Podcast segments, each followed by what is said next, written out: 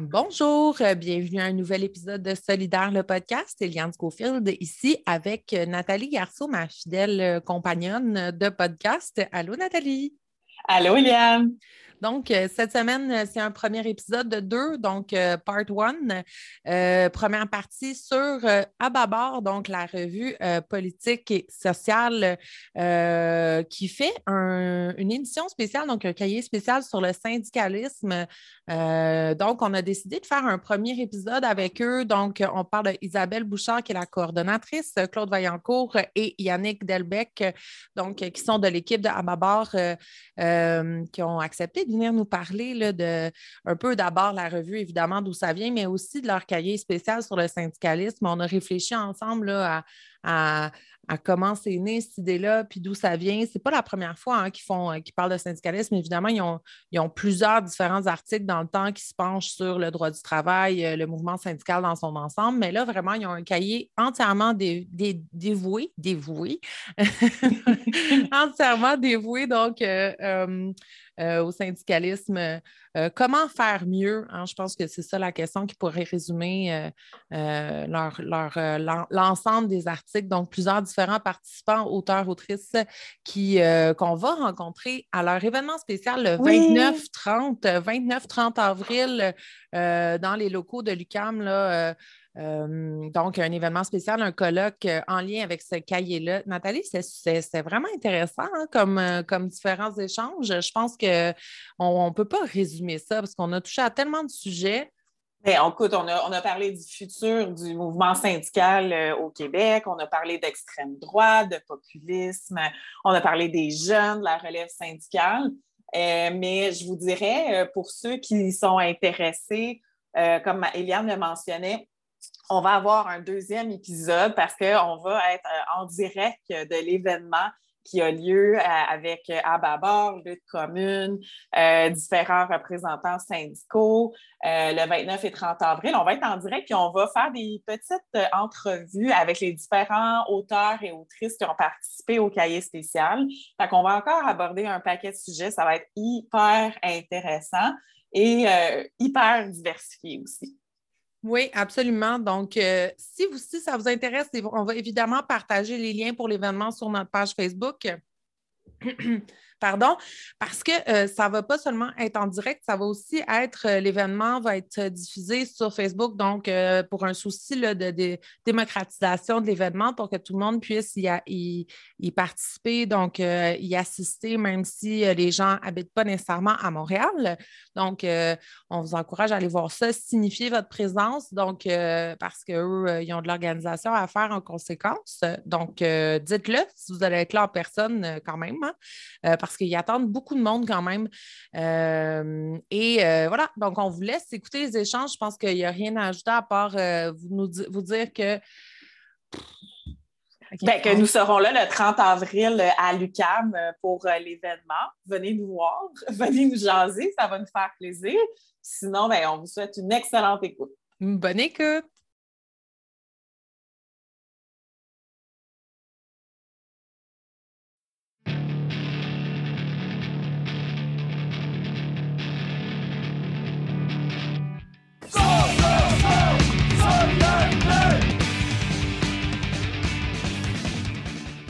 Bonjour. Euh, donc aujourd'hui, on est en compagnie de toute l'équipe de Ababar pour parler euh, de leurs événements à venir et de Ababar en tant que tel comme, euh, revue en général. Alors, on a des invités avec nous, donc Isabelle Bouchard, Claude Vaillancourt et Yannick Delbecq, avec Nathalie avec nous comme d'habitude. Donc, bonjour. Allô? Bonjour. C'était en unisson, ça, c'est bon. Parfait. On dirait qu'on s'est répété avant le début. On a vraiment beaucoup d'invités aujourd'hui. Là. On ne sait plus trop comment, comment on va gérer ça. Là, on est habitué d'avoir euh, juste une personne. Là... Oui, donc on va donner des tours de parole. on va essayer d'être un peu structuré. Oh, euh, ce qui n'est pas exactement notre, euh, notre réputation d'être euh, hyper, hyper structuré, mais on va faire un effort. Donc, bonjour. Avant toute chose, comme d'habitude, on fait un tour de table parce que c'est beaucoup d'invités, mais beaucoup d'invités hyper intéressants. Donc, ça vaut la peine de prendre un petit moment pour y aller un par un et les présenter à notre, nos auditeurs et auditrices. Donc, Isabelle Bouchard, bonjour. Salut, je suis vraiment heureuse d'être avec vous euh, aujourd'hui? Bien, c'est un, un, bonheur réciproque. Alors, euh, mise à part être une collaboratrice euh, de Ababar, est-ce qu'on peut faire un petit tour là, de, tes multiples facettes de ta vie? tellement que moi, j'aimerais commencer par mon enfance. Parce que j'ai envie de vous dire que moi, je jouais au syndicat. Alors, c'est pour vous dire à quel point ça vient de, presque dans mon ADN, le, syndicalisme, parce que mon père syndicaliste pour la FSSA, la Fédération euh, des syndicats euh, du secteur de l'aluminium, euh, mon père était trésorier et il ouvrait sa valise. Et là, pour moi, sa valise pour faire ses chèques, moi, ça voulait dire Hey, je vais jouer au syndicat. Puis il m'a traîné sur les lignes de pitage. Alors, euh, pour moi, le syndicat, c'est sérieux. Et quand ça a été le temps de faire d'autres choses dans ma vie, ben moi, je suis prof de philo. J'enseigne la philosophie dans un collège. Et euh, sinon, ben, je milite euh, à Babar et j'ai été présidente de mon syndicat, le SPECJ, le syndicat des profs du cégep de Jonquière. J'étais aussi une militante de longue, longue date pour la condition des profs précaires parce que j'ai été dans les premiers comités nationaux de précarité à ce moment-là, j'étais euh, dans une fédération que moins de personnes connaissent maintenant, qui s'appelle la Fédération euh, autonome collégiale, qui était une faction euh, de profs en furie contre la CSN, qui s'était désaffiliée il y, a, il y, a, 30 ans, maintenant même 40 ans, et qui a existé pendant 20 ans. Alors moi, j'ai tout vécu dans le monde syndical, autant la désaffiliation que les processus d'affiliation. Et plus tard, dans, mon processus, eh bien, j'ai été élu euh, euh, à deux comités nationaux pour la Fédération nationale des enseignants et des enseignantes. Le premier, c'est le plus beau comité au monde, qui s'appelle le, comité École et Société. Et c'est là que j'ai rencontré Claude Vaillancourt. Et après ça, j'ai été, moi, la représentante pour les profs de, de, de cégep de la FNEC au Comité national d'accès à l'égalité. Alors ça, c'est le comité qui est le fruit de lutte féministe pour que euh, nos syndicats, notre syndicat, soit toujours à l'affût des conditions de travail des femmes euh, et un peu plus tard des, minorités euh, au sein de notre classe enseignante. Alors sinon, j'ai un pedigree là, tout à fait exceptionnel, mais je vais m'arrêter là parce que vous n'avez pas idée à quel point on est chanceux d'être avec Delbecq et, et, Vaillancourt sur, sur ce projet. Ben, absolument, mais vous avez un pedigree combiné vraiment impressionnant. Donc, on, on va. On, oh, oui, allô? Oui, OK, mais ben, ça va être du beau montage. On recommence. Donc, euh, ça, vous avez un, un pedigree combiné hyper, euh, hyper intéressant et impressionnant. Donc, on continue le tour de table. C'est quand même une introduction, euh, une barre difficile à battre, mais on y va avec. Donc, on y va avec Claude Vaillancourt. Bonjour. Oui, bonjour. Euh, ben moi, je suis, disons, militant à Bavard depuis très longtemps. Euh, j'ai embarqué dans le bateau d'Ababard, je peux me permettre, euh, après la première année. Donc, depuis ce temps-là, je n'ai pas arrêté cette collaboration, là, sans arrêt. J'écris quand même beaucoup d'articles dans la revue. ensuite, je suis de l'organisation de l'association Attaque Québec, qui est une association altermondialiste qui se bat pour la justice sociale. Donc, je mets beaucoup, beaucoup d'énergie militante là-dedans. Euh, d'un point de vue syndical, j'ai été, c'est ça, pendant 11 ans membre du comité École et Société à la FNEC qui réfléchit sur les questions syndicales, mais aussi les questions d'éducation euh, dans un sens plus large. C'est une espèce de think tank de notre fédération. Là, c'était quand même beaucoup, beaucoup de travail c'était très intéressant. Sinon, dans la vie, ben, j'écris des livres. Pour moi, c'est quelque chose qui est très important. J'en ai, j'en ai au plus, plus qu'une quinzaine derrière moi, des romans et des essais euh, principalement. Alors voilà, c'est un peu, euh, un peu le, le, tour, quoi. Et ensuite, on a avec nous Yannick Delbecq. Le dernier, mais non le moindre. bon, bon, moi, dans mon enfance, j'ai appris à pédaler. mais bon, non, sérieusement, ben, moi, j'ai, disons que j'ai commencé à m'intéresser à des questions politiques à travers euh, après avoir lu euh, le livre No Logo de Naomi Klein, qui m'a intéressé à toutes sortes de questions, je me suis mis à fréquenter des groupes sur Internet, ça a une certaine importance, euh, où on discutait beaucoup politique. et à la même époque, je me suis beaucoup intéressé à la question de l'informatique libre.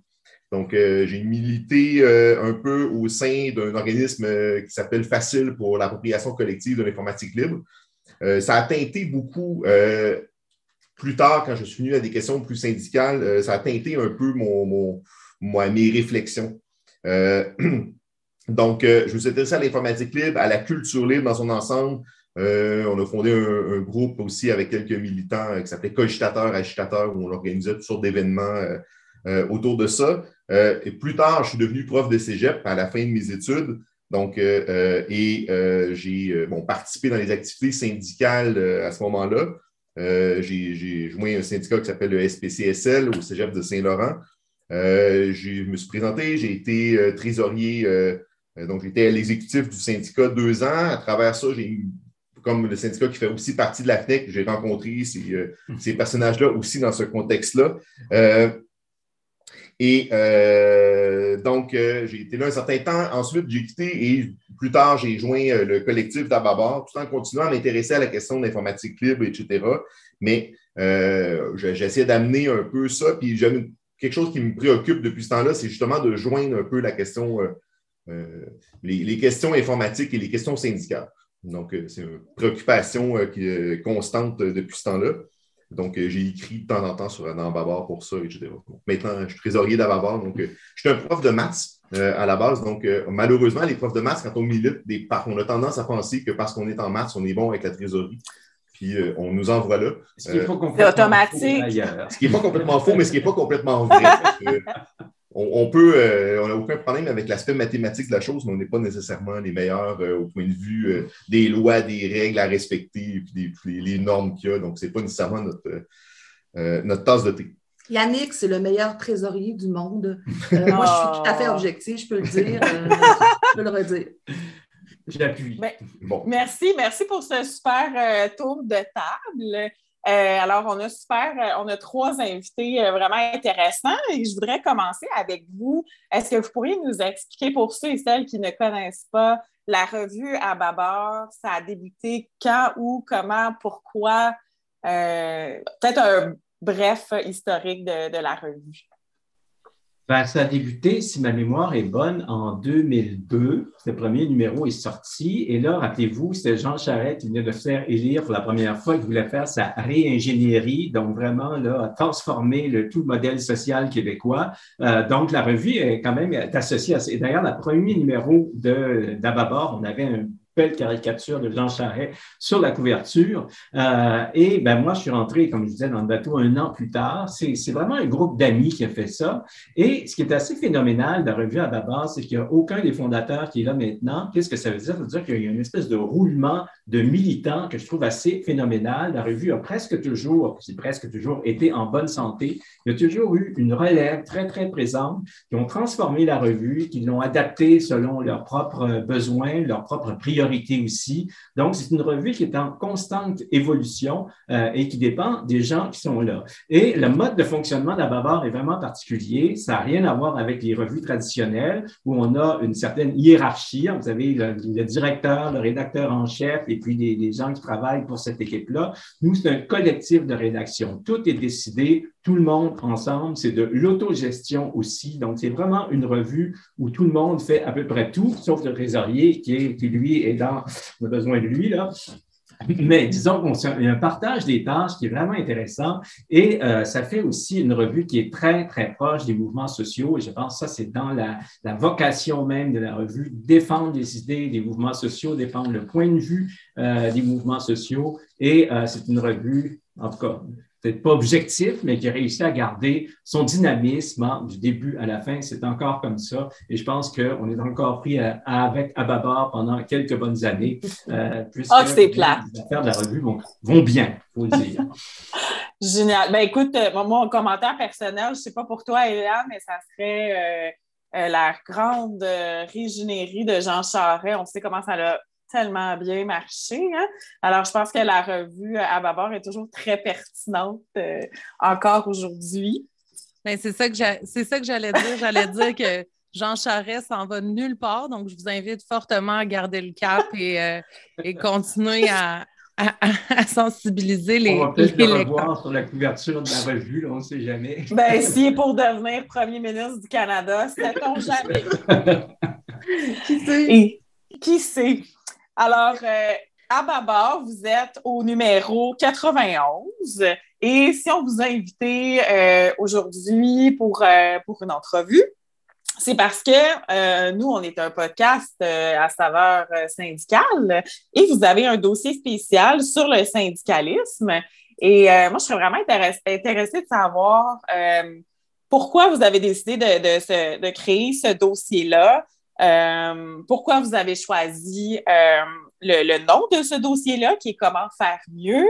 Euh, pourquoi vous avez choisi les termes? J'ai une liste devant moi. Pour, pour les gens que ça intéresse, là, il y a beaucoup de choses dans le dossier. On parle de relations de travail, du communautaire. Euh, on parle aussi euh, de la démocratie syndicale. Je pense que ça l'intéresse beaucoup, beaucoup de personnes. Alors, je, je vous laisse le plancher. pourquoi ce cahier? Et voilà.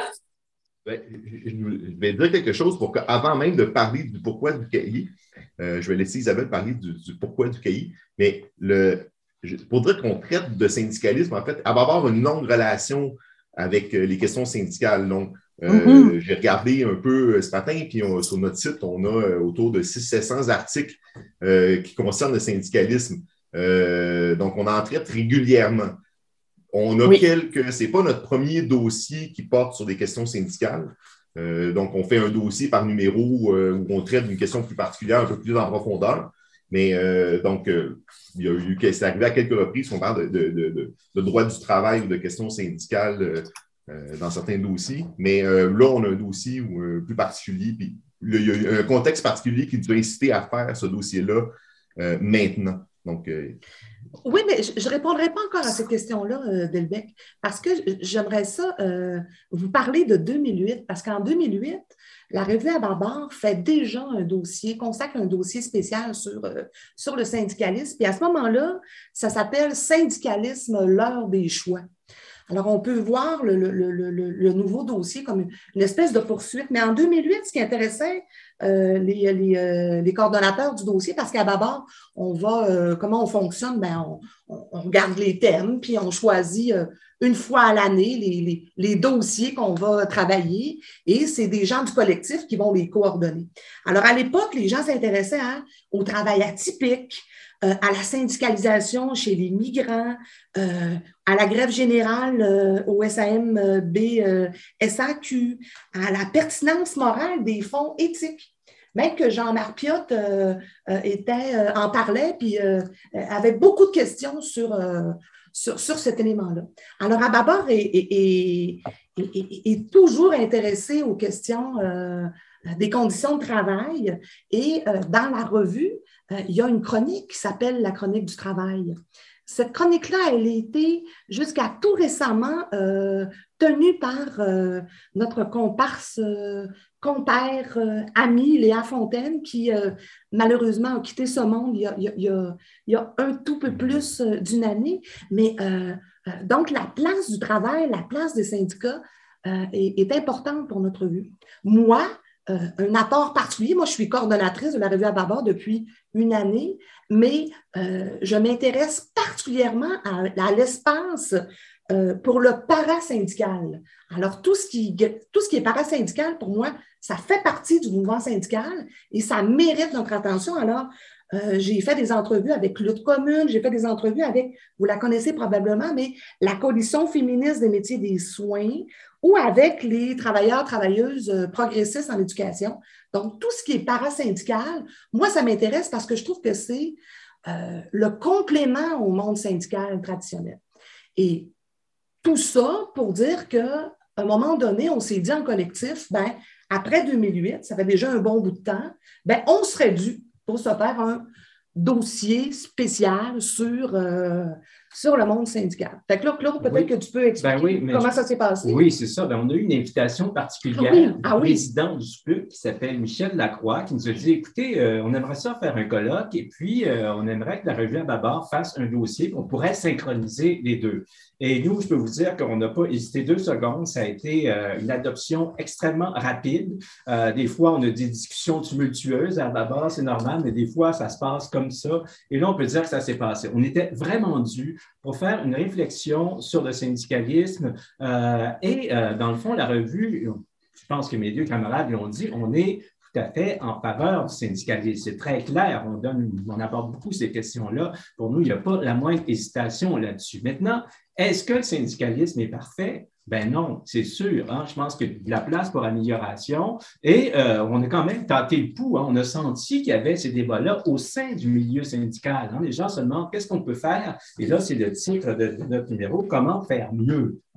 Et on peut toujours s'améliorer. Et c'est ça qui est dans l'esprit de ce numéro-là. C'est réfléchir sur peut-être des, des, habitudes, des choses qui sont considérées comme acquises, mais qu'on peut remettre en question. Ça peut, on peut peut-être qu'on va continuer comme ça, mais peut-être qu'on va changer aussi. Bref, c'est vraiment une espèce de c'est comme si on, remettait les pions là, à la case de départ et euh, on voit ce qu'on peut faire pour justement améliorer euh, les choses. Donc, faut pas, c'est pas du tout une critique, c'est vraiment, on essaie de pousser le plus loin possible la réflexion sur le syndicalisme. Et je pense que tout mouvement, le mouvement syndical, mais les autres mouvements, ont euh, intérêt à faire ces espèces de, de remises en cause hein, qui donnent plus d'énergie par la suite, hein, qui donnent, qui nous permet de nous aiguillonner vers, vers des, changements positifs.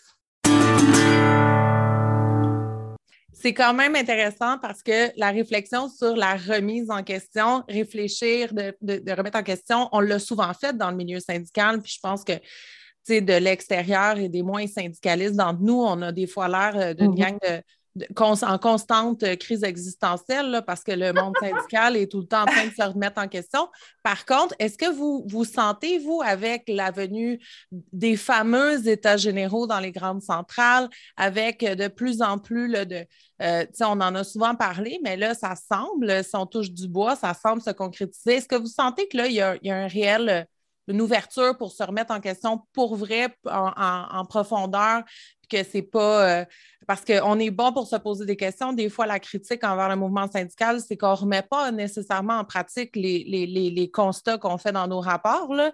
Euh, est-ce que vous sentez qu'il y a plus d'ouverture euh, par rapport à, d'autres vagues de remise en question dans le passé? Ben moi, je ne pense pas qu'il n'y a jamais eu pas d'ouverture à, la réflexion critique dans le monde syndical, mais je pense que tu l'as bien nommé, Yann, là, il y a, on fait souvent dépasser euh, par, euh, par, euh, par exemple, toutes les questions de la judiciarisation des contrats. Puis on se dit, ben mon Dieu, avant de remettre en question nos pratiques, on va négocier nos conventions collectives, puis on va s'assurer que la clause XXX elle soit appliquée exactement comme on pense qu'elle soit appliquée. Puis ça se peut qu'on se barre les pieds avec un arbitre.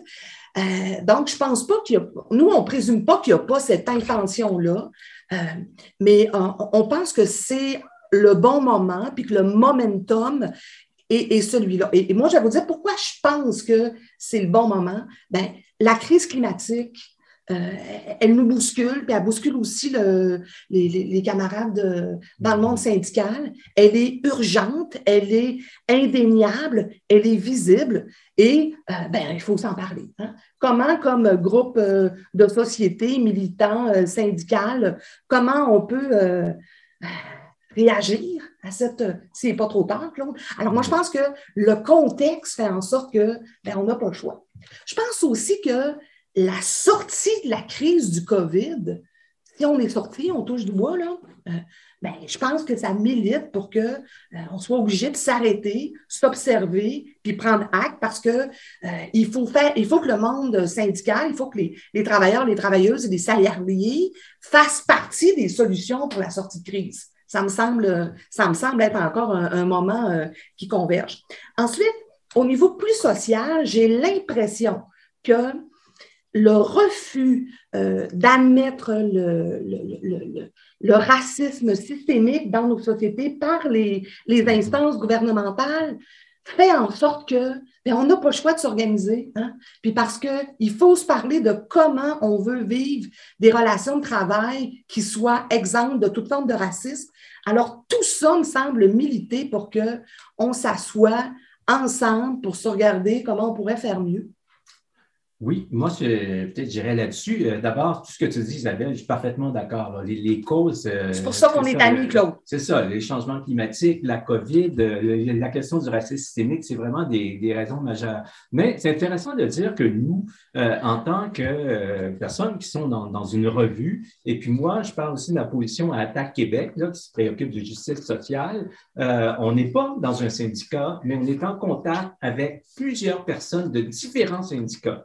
Donc, on entend des choses. Et ce qu'on entend, c'est ça, c'est cette espèce de questionnement. Moi, je peux vous dire que je suis ça depuis des années, là, j'ai l'impression qu'il y a quelque chose qui se passe dans le monde syndical. Je n'ai jamais entendu autant de personnes qui se posent des questions, qui veulent, qui, réfléchissent à la façon de procéder, sur l'efficacité, c'est aussi euh, sur un discours antisyndicaliste aussi, hein, qui, existe, qui est bien réel, qui est, qui est, euh, qui est questionnant dans un sens que pas qu'on leur donne raison, bien au contraire, hein, mais c'est quelque chose qui, qui, dérange, qui nous oblige à, à reformuler aussi euh, ce qu'on veut à travers le syndicalisme et euh, ce qu'on veut en tant que personne aussi, qui sommes préoccupés par la société, le sort de la société en général. Donc, c'est ces espèces de choses qu'on entendait de partout qui nous a dit que finalement, ce numéro-là euh, tombait à point. On pensait vraiment ça. Ce qui est assez curieux, c'est que dans le fond, on l'avait prévu un an plus tôt, ce numéro-là. Puis à cause de la COVID, euh, on l'a remis d'un an. Puis là, on a l'impression qu'un an plus tard,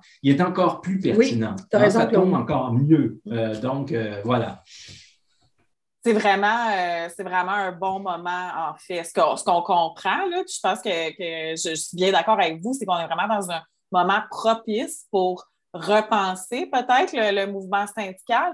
Et ça m'amène à souligner, euh, quand je regarde la liste des auteurs et des autrices de votre euh, cahier spécial, je dois dire que c'est hyper varié au niveau, si je peux dire, des allégeances syndicales de vos auteurs et vos autrices, qui est vraiment très intéressant. Et ça m'amène encore plus loin à me dire, est-ce qu'on est rendu à un moment dans le mouvement syndical québécois à se dire, est-ce que tous les syndicats, les centrales, les fédérations devraient se mettre ensemble et faire des états généraux majeurs pour repenser le syndicalisme québécois? Votre opinion là-dessus? je pense qu'il faut poser les vraies questions, puis des bonnes questions sur comment on peut euh, retrouver un pouvoir de, force, et puis qu'il faut, euh, faut forcer nos, camarades des centrales à se parler, puis pas juste euh, lorsqu'on parle de négociation du secteur public. Là, je pense que tous les moments sont bons pour faire front commun, pour être ensemble, pour travailler de manière régionale un peu plus serrée. Et, c'est pour ça que dans notre dossier, ben, ce qui nous a intéressé, c'est d'aller chercher des gens d'à peu près partout, euh, puis pas nécessairement des présidences de fédérations parce qu'on leur a souvent donné la parole. On va continuer à leur donner la parole, on va continuer à les interviewer, à demander qu'ils écrivent pour nous parce que c'est nos alliés, c'est nos camarades. Mais cette fois-ci, on s'est dit, ben, on, va demander à des gens euh, qui sont peut-être un peu plus euh, moins impliqués dans le monde syndical pour nous donner finalement quelques pistes de réflexion. Et ben, je ne sais pas si on peut en parler tout de suite, là, mais euh, euh, les 29 et 30, là, on a commencé à en parler un peu, ben, euh, à Babar avec l'organisation Lutte commune et le syndicat des profs de l'UCAM, ben, on organise des journées de réflexion et on, a, on est heureux d'avoir réuni sept leaders syndicaux, sept présidente. Qui, qui, qui, qui? On veut savoir. De la PTS, de la CSQ, la FAE, de la CSN, de la CSD, qui, le vendredi soir, vont venir répondre euh, à des questions. Alors, vous pourrez venir poser euh, vos questions, mais c'est sûr que la question que tu poses, euh, Nathalie, ben, elle va être posée ce soir-là. C'est-à-dire, comment on pourrait travailler ensemble de façon à, transcender les allégeances syndicales? Je pense que c'est ça la piste, une des pistes qu'on lance aux leaders syndicaux. Je pense que, euh, en plus, ben, on, va commencer par dire une chose. On vous a réunis pour parler de cet événement-là. Donc, on va le nommer comme, comme il faut parce que c'est la promotion de l'événement. Puis là, on, en parle tous euh, comme ça, mais on ne l'a pas nommé. Donc, on a dit le 29 et 30 avril. Ça s'appelle les Journées de réflexion sur le syndicalisme québécois. Construire des ponts, remporter des victoires. C'est la, thèse qu'on va défendre. C'est excellent comme titre et, euh, on vous invite évidemment, là, euh, c'est pour ça qu'on diffuse l'émission, euh, l'épisode le plus rapidement possible pour vous sensibiliser si vous voulez venir faire un tour, discuter avec l'ensemble des, des invités là, qui ont contribué au cahier spécial qui vont être donc à l'événement pour répondre aux questions puis pour réfléchir euh, de un, ça va faire du bien parce qu'on on est tous euh, un peu en manque d'événements sociaux là, depuis les dernières années. Donc, euh, ça va faire du bien de réfléchir en groupe physiquement, en personne.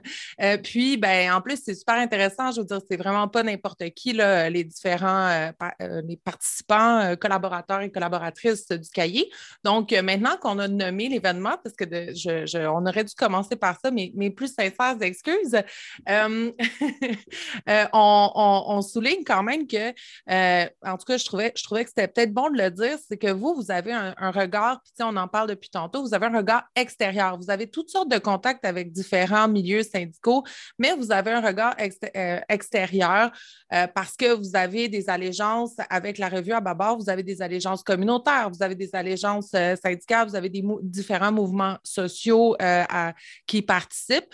Donc, c'est peut-être aussi que est-ce que, euh, je pense, en tout cas, est-ce que vous me direz si vous êtes d'accord? Est-ce que vous pensez que vous êtes peut-être des acteurs un peu mieux placés que les gens qui sont pognés dans les instances pour s'auto-critiquer? Euh, peut-être que ça va faire du bien d'avoir du monde, euh, bien que vous ayez tous fait vos, classes dans différents syndicats, mais le fait que vous soyez des acteurs externes, est-ce que vous pensez que ça va nous brasser les puces un peu, que ça va, ça va aider à avoir d'une autre perspective? Ah, moi, je dirais pas mieux placé, je dirais autrement placé. Et là, c'est très, c'est très bien d'avoir les deux visions, hein, des visions de l'intérieur, de l'extérieur. Moi, je pense que les syndicats sont très, très capables de réflexion extrêmement riche, d'autocritique. Euh, on entend vraiment des belles choses. Le mouvement syndical est très, très vivant. Mais nous, on est de l'extérieur, puis peut-être qu'on pose des questions naïves, je ne sais pas, des questions autres, mais euh, c'est vraiment un point de vue euh, différent. Et aussi, il y a d'autres choses qui est très, une autre chose qui très importante pour nous, c'est que quand le mouvement syndical va mal, euh, c'est tout le mouvement social au Québec qui va mal. Je pense que c'est l'importance, là, ça montre l'importance du mouvement euh, syndical. Euh, s'il y a du maraudage, s'il y a des disputes entre, entre les, les dirigeants syndicaux, s'il n'y a pas de front commun, Hein, on a l'impression que c'est tout le. Tout, il y a quelque chose qui s'affaiblit généralement. Hein, et je peux vous dire, pour, pour, une personne comme moi qui est en contact souvent avec, euh, avec le monde syndical, mm-hmm. les réponses qu'on reçoit sont, sont, beaucoup moins évidentes, sont moins positives pour nous et on a beaucoup moins l'impression d'avancer. Alors, c'est pour ça que nous, euh, qu'il y ait des, que les syndicats se parlent, discutent entre eux, euh, qui viennent à une rencontre comme celle qu'on va organiser, euh, qui participent à un numéro comme celui d'Ababar et qui fassent peut-être des états généraux, parce qu'on en parlait, bien, à ce moment-là, ce n'est que positif et c'est quelque chose qu'on encourage fortement et c'est quelque chose qu'on soutient, je dirais, euh, totalement. Je trouve que la rencontre entre euh, les, les, représentants syndicaux qui ont, qui, ont, été invités aux journées et des militants convaincus de l'importance du syndicalisme, mais qui réfléchissent et qui critiquent le syndicalisme euh, sans nécessairement avoir des, postes officiels euh, au sein du monde syndical, c'est assez important parce qu'il y a beaucoup de réflexions à l'extérieur. Cette réflexion-là, elle est riche euh, et parfois, elle n'est peut-être pas assez écoutée. c'est vrai que le, monde syndical de l'interne, moi, je, un j'ai entendu un genre de running gag en marge d'un congrès où il y avait encore un, une réflexion sur le renouveau du syndicalisme. Il dit oui, oui, ça fait 30 ans qu'on se renouvelle. Donc, euh, euh, il serait peut-être temps que ça se passe pour de vrai. Donc, il y, a, des réflexions à faire, puis il y a des choses à nommer. Puis il y a une chose aussi, mais là, je, vais faire une plug pour mon article en passant, c'est que vu de l'extérieur, parfois, on peut nommer de peut-être de façon un peu plus explicite des tendances ou des des façons de penser dans le monde syndical qui dominent qu'on n'ose pas dire. OK, OK, il y en a qui sont mm-hmm. vraiment qui n'aiment pas ça, par exemple, le parasyndical. Il y en a qui n'aiment pas parce qu'ils trouvent que ça présente un peu, ça peut compromettre la, la, la, la place des organisations la légitimité des organisations syndicales. Il n'aime pas que les gens s'organisent par eux-mêmes trop sans passer par les structures officielles. il y en a pour qui ce n'est pas du tout un problème. Euh, mm-hmm. il, y a, plein de questions comme ça qu'on peut se poser. Puis parfois, nous, de l'extérieur, avec un, côté extérieur, on n'est pas pris avec des mandats, on n'a pas de mandat de représenter, de parler au nom. Euh, mm-hmm. euh, tous ces gens-là qu'on invite, ils analysent, ils connaissent quand même assez bien ce monde-là, ils l'analysent et ils nous font part de ces réflexions-là, puis ça peut enrichir, disons, la réflexion. Euh, Yannick, je te demanderais peut-être pour les, auditeurs, les auditrices qui, ne, qui connaissent moins ça, est-ce que tu pourrais nous donner un peu une explication de c'est quoi le parasyndical? Ah, le parasyndical, ben, l'experte est devant moi, en fait, mais, euh, mais je peux quand même commencer à Isabelle aussi, oui. euh, ben, c'est tous les groupes qui s'organisent en dehors des structures officielles syndicales. Donc, l'exemple, peut-être euh, qui est le plus actif ou connu présentement au Québec, c'est Lutte commune. Donc, mm-hmm. un paquet de militants syndicaux qui s'organisent pour discuter de syndicalisme, qui invitent des gens de l'extérieur, comme ils ont invité des gens de Chicago un année parce que les profs de Chicago ont fait des, grèves importantes euh, il y a quelques années. Euh, euh, ils, ont, beaucoup transformé la, façon de faire le syndicalisme là-bas. Donc, ils cherchent, c'est des gens qui cherchent souvent à transformer la façon de faire le syndicalisme, mais qui s'organisent en dehors des structures syndicales. Donc, c'est parasyndical, c'est un peu comme le parascolaire ça se passe un petit peu en dehors des cours, mais euh, ça enrichit, disons, ce qui se passe ça, dans les cours. Ça paraît qu'on a des profs avec nous, là, ça fait des analogies de parascolaire. Euh, donc, merci pour euh, cette super définition. Écoute, je pense que Eliane et moi, on a plein de questions qui surgissent au fur et à mesure que vous parlez. Là, on, on a plein de sujets qu'on aimerait aussi discuter avec vous euh, par rapport à la réflexion sur le mouvement syndical au 29 et 30 avril, cet événement super important. Euh, avec tout ce que vous mentionnez, on sent un désintérêt. Puis là, je, on parle un petit peu en connaissance de cause parce que moi et Eliane, on a été très impliqués euh, au niveau des comités jeunes et tout, de la relève syndicale.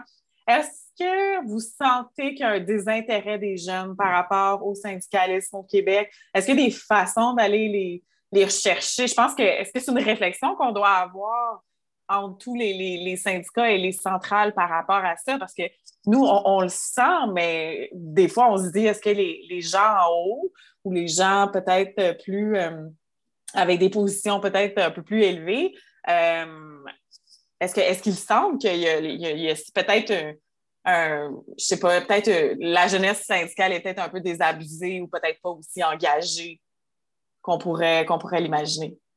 C'est un constat qui c'est un constat qu'on doit tous euh, et toutes euh, admettre.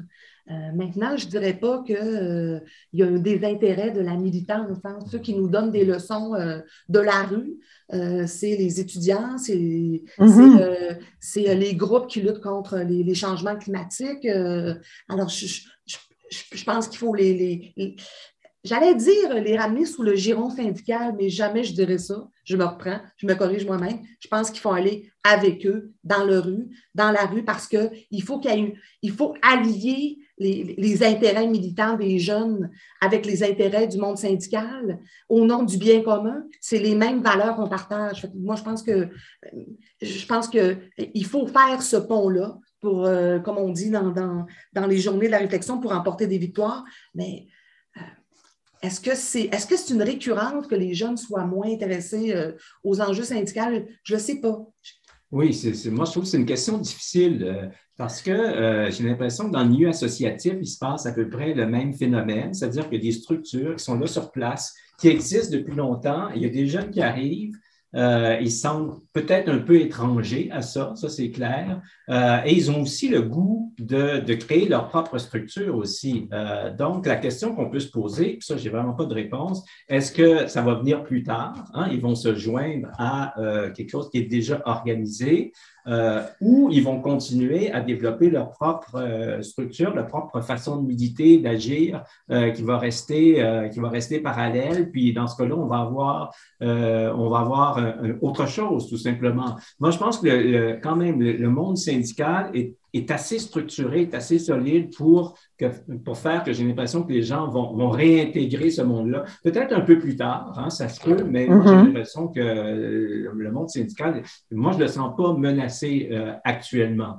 Euh, et aussi au niveau, parce que ce qu'on observe aussi chez les jeunes, c'est que moi, je ne suis pas du tout pessimiste. Là. Moi, je pense qu'il y a quand même euh, beaucoup de jeunes qui sont mobilisés pour toutes sortes de causes, euh, qu'ils le fassent de façon différente. Pour moi, ce n'est pas quelque chose qui me dérange du tout du moment qu'ils le fassent. Et je pense que ça se passe actuellement. Là. Il y a des. euh, en fait, justement, c'est qu'on peut demander euh, pas comment, les, comment on ferait pour faire en sorte que les jeunes aillent vers le syndicalisme, mais comment le- les syndicats peuvent aller vers les jeunes. Donc, Isabelle a bien euh, expliqué ça. Il y a aussi, c'est, en fait, le phénomène de, de désintérêt envers le syndicalisme, selon moi, c'est pas quelque chose qui propre aux jeunes, c'est quelque chose qui est général par rapport à euh, une, euh, à ce qui se passait, disons, il y a 20, 30 ans, 40 ans, euh, le, syndicalisme occupe moins d'espace. J'ai une amie journaliste qui me disait il y a quelques années qu'il y avait avant, dans le jargon des journalistes, on appelait ça un beat syndical. Il y avait des journalistes dont le dossier principal dont ils devaient traiter à toutes les semaines, c'était les questions syndicales. Ils traitaient les, les luttes locales, les grèves locales, les conflits de travail qui se passaient dans leur région, euh, dans toutes les régions. Donc, dans le n'importe quel journal qu'on pouvait ouvrir à l'époque, on entendait parler de, questions, euh, des, luttes des travailleurs et des travailleuses. Euh, c'est plus le cas aujourd'hui. Euh, on, on- est loin de ça. Et, même dans la version moderne, on a beau avoir des algorithmes qui sont supposés de cibler nos intérêts, etc. Mais même si je m'intéresse beaucoup aux questions syndicales, euh, Facebook m'a rarement recommandé euh, des choses en lien avec ça. hein. Donc, euh, on m'a proposé d'acheter toutes sortes de trucs, même on m'a pas proposé. Et il y a des structures aussi, et- je dirais qu'il y a peut-être un effet qui explique peut-être un- un- une difficulté d'atteindre les jeunes, c'est que les emplois qui sont maintenant plus souvent occupés par les jeunes sont plus difficilement syndicables, en tout cas de la façon traditionnelle.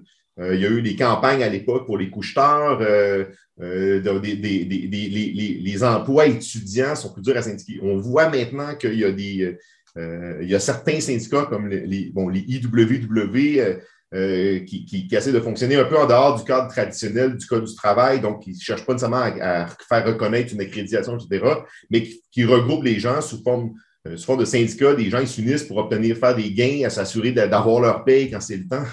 Et euh, des choses de base comme ça. Puis ça, ça intéresse, je pense, directement euh, des gens à la base. Il faut, faut ramener parfois le syndicalisme à des choses comme ça. Peut-être que les, les grandes machines syndicales qu'on a développées au Québec ne sont pas assez souples ou un peu de difficulté, disons, on a besoin de s'assouplir pour être capable d'aller euh, fonctionner euh, à ce niveau-là. Il ne faut peut-être pas chercher à tout prix à, à, à- respecter le cadre très rigide du Code du travail, puis peut-être en sortir un peu, chercher euh, à aider des travailleurs euh, jeunes avec d'autres moyens.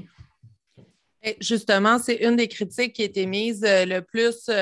C'est une des critiques qui a été mise dans le monde, dans, quand on regarde, par exemple, le fait qu'on essaie de syndiquer des travailleurs avec des, des, des, entreprises comme Uber ou, euh, ou des entreprises qui sont euh, non seulement on a de la misère à, trouver le modèle syndical pour les nouvelles entreprises, mais en plus, on a de la misère à accrocher les jeunes dans le modèle syndical actuel parce qu'ils n'ont pas autant de fidélisation. Une carrière ne se conjugue pas de la même façon.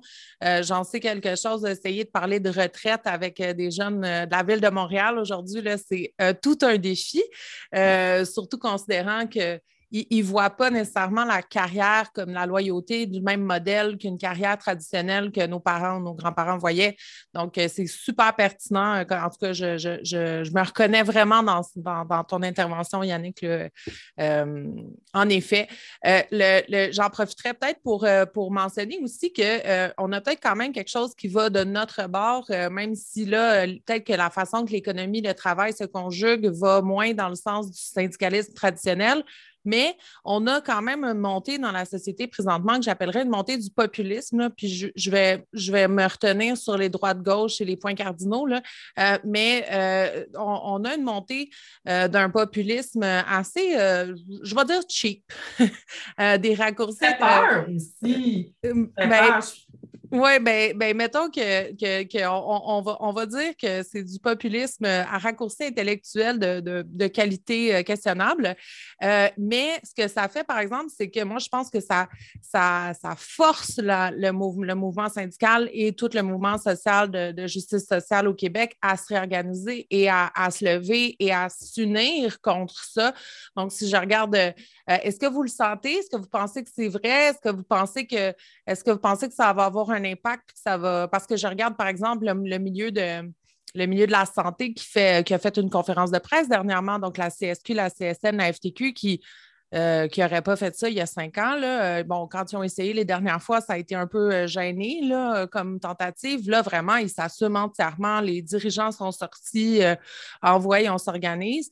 Est-ce que vous pensez que ça pourrait que, ça pourrait aussi aider à, se forcer à se réorganiser de façon efficace, parce qu'on a une Moses de bonnes raisons pour le faire.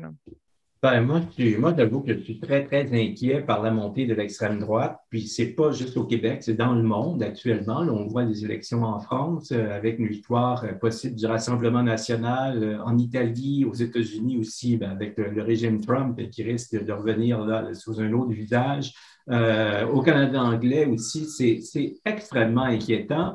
Euh, et, et, se fier là-dessus pour qu'on se rassemble contre eux, c'est vraiment jouer sur la politique du pire. Là.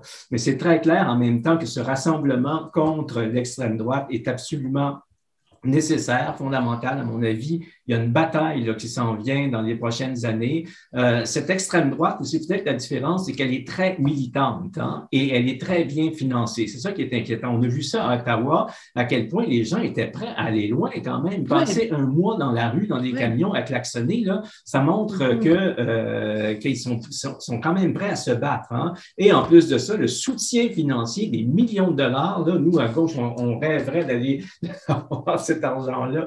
Eux, ils l'ont eu comme ça en claquant du doigt à une vitesse vertigineuse. Donc, la combinaison de ces deux choses-là, gros financement, grosse mobilisation, euh, c'est inquiétant. Et euh, effectivement, moi, je pense qu'il va falloir faire quelque chose. Nous, on était bloqués, paralysés pendant toute cette période, la COVID, là, où on avait aussi tendance souvent à approuver les mesures gouvernementales pour protéger la santé des gens. Donc là, on n'avait vraiment pas les devants parce que là-dessus, nous, on est là, puis on proteste, puis on est, on, est une opposition. Là, on, perdait ce statut d'opposition alors que la droite l'a gagné d'une certaine manière. Donc, il faut renverser les choses actuellement parce que quand on regarde le programme de l'extrême droite, là, ça reste quand même un programme extrêmement conservateur, extrêmement dangereux pour le, comment je pourrais dire, notre organisation sociale, euh, les questions pour les droits et libertés, d'ultralibéralisme qui est derrière l'extrême droite. Donc, c'est une transformation qui peut être extrêmement euh, dangereuse. Moi, je suis très, très préoccupé par ça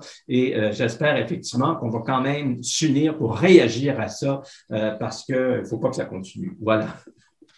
Moi, je vote pour Claude. Oui, ben, c'est un merci pour cette réponse-là parce que moi, ça vient vraiment chercher aussi la montée de l'extrême droite. C'est quelque chose qui, je trouve, qui fait peur, qui est très en lien aussi avec le, le populisme et euh, les, nos, nos Maxime Bernier de ce monde, mais euh, je pense que ça, ça angoisse une bonne partie de la, de la société, particulièrement les gens qu'on pourrait dire peut-être plus euh, progressistes à gauche. Je pense qu'il y en a qui regardent ça et qui se disent, ben là, eux, ils ont l'air très unis. ça serait peut-être notre tour aussi de, de, de trouver une solution. Là. C'est inquiétant. Puis une des choses, moi, qui me, qui me fascine et me déroute, c'est que euh, ces groupes d'extrême droite-là, ou disons de droite, euh, de droite avancée, euh, sont, sont, ils, ont, ils, ont, trouvé le moyen de prendre essentiellement les mêmes techniques militantes de, que la gauche utilise depuis des années, mais avec un succès déroutant. Ils font des grosses manifs ils font des blocages, euh, ils font, euh, euh, ils font, bon, ils bloquent des ponts. ils ont des camions qu'on n'a jamais eu. Ils ont, une idéologie assez, assez malsaine aussi, puis ils réussissent quand même à, embarquer du monde. Mais moi, je, veux juste faire une parenthèse parce qu'on on en parle, mais ce serait bon de développer là-dessus. Je vais te laisser finir, Yannick, mais je veux juste prendre ce que tu as dit. Puis c'est vrai qu'il récupère un discours que normalement, la gauche s'est approprié. Donc, euh, l'espèce de discours anti-bourgeoisie, anti-élite, euh, anti, euh, euh, comment ça se fait qu'il y a du monde, il y a un bas pourcentage qui a, la chance de tout avoir, puis pas nous. Donc, juste Yannick, si, c'était ça, juste me confirmer que on allait dans le même sens. Je ne veux pas te mettre des mots dans la bouche, mais je trouve que ça vaut la peine d'être mentionné. C'est aberrant qu'ils reprennent le discours anticapitaliste, qu'il y a des mouvements sociaux qui martèlent depuis des années, puis que là, eux, tout d'un coup, ils font le front page du Journal de Montréal avec ça. Ben, je lisais récemment euh, un, article où euh, disait qu'il faut que la, gauche et le mouvement syndical, notamment, bon, je vais rester quand même un peu dans le, thème de l'émission, mais euh, euh doit se réapproprier le discours de la liberté. Euh, si je résume, il y a deux conceptions de la liberté. Il y a la conception que, souvent la droite a, euh, c'est la liberté de faire ce qu'on veut. Et on ne veut pas de contraintes. Moi, j'ai le droit de faire ça, j'ai le droit de faire ci, puis je fais ce que je veux, puis achalez-moi pas. Euh, puis la liberté à gauche, on peut dire comme ça, où c'est la liberté de faire, de pouvoir faire des choses. Pour ça, ça prend des moyens. Il faut rééquilibrer les moyens pour que tout le monde soit libre égal. Euh, c'est très dur d'être libre quand tu dois penser à nourrir ta famille, puis euh, à te loger, puis euh, etc. Là, on a une crise du logement, mais ça veut dire qu'il y a de moins en moins de monde libre. donc, il y a une perte de liberté très, très claire. Quand tu n'as pas les moyens de te loger ou tu es obligé de, mm-hmm. déménager à des centaines de kilomètres mm-hmm. d'où tu habites depuis des années pour aller travailler, pour être capable de te nourrir, tu n'es plus très libre. Et donc, tout à fait. Il ne faut pas laisser euh, l'économie, euh, le, travail euh, être un frein à sa, liberté. Ça, c'est la vision de gauche.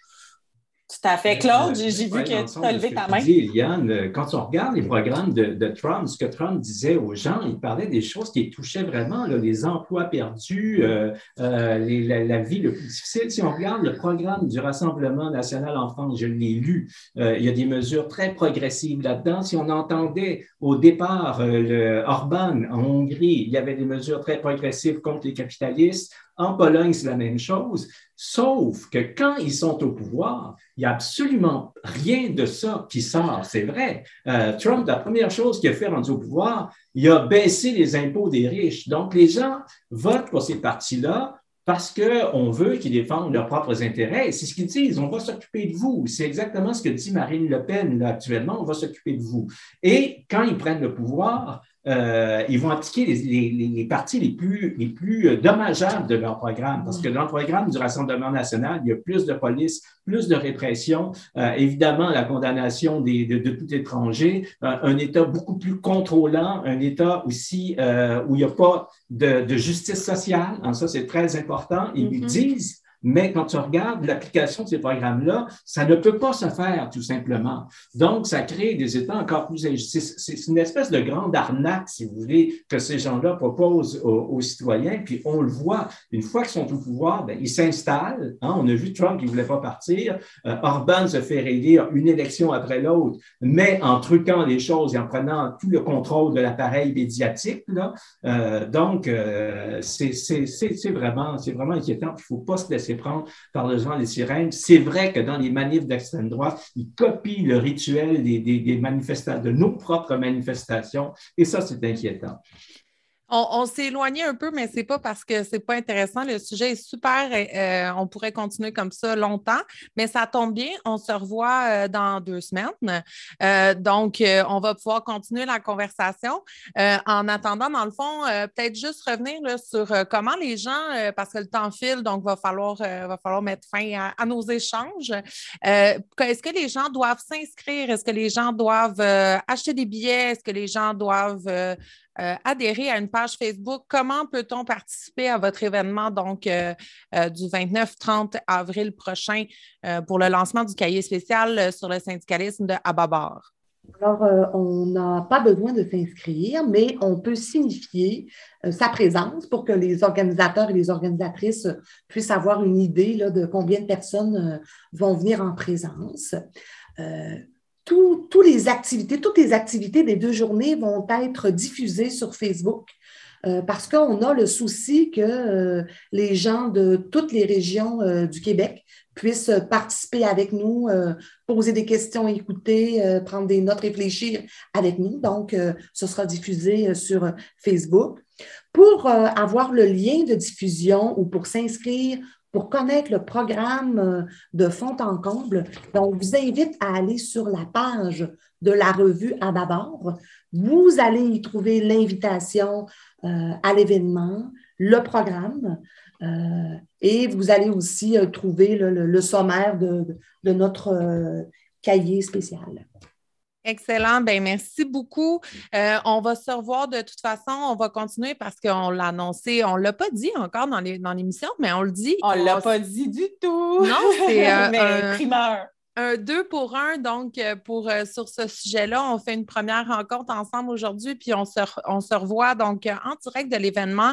On va faire le tour, parler aux participants, aux collaborateurs du cahier spécial. Donc, ce n'est que partie remise pour plus de conversations tout aussi agréables et intéressantes.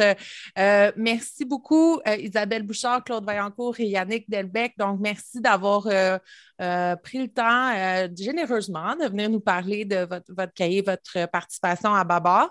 Puis, euh, on va partager évidemment toutes les informations pour que le plus euh, de gens possible puissent euh, suivre en direct sur Facebook ou en personne, disons-le, c'est une option alléchante avec les, par les temps qui courent, là, ça ferait du bien, en personne. donc, on va partager ça sur notre page Facebook. Puis, ben, on vous remercie encore. Merci beaucoup. Merci de l'invitation. Merci d'exister. Merci. C'est formidable. Merci beaucoup.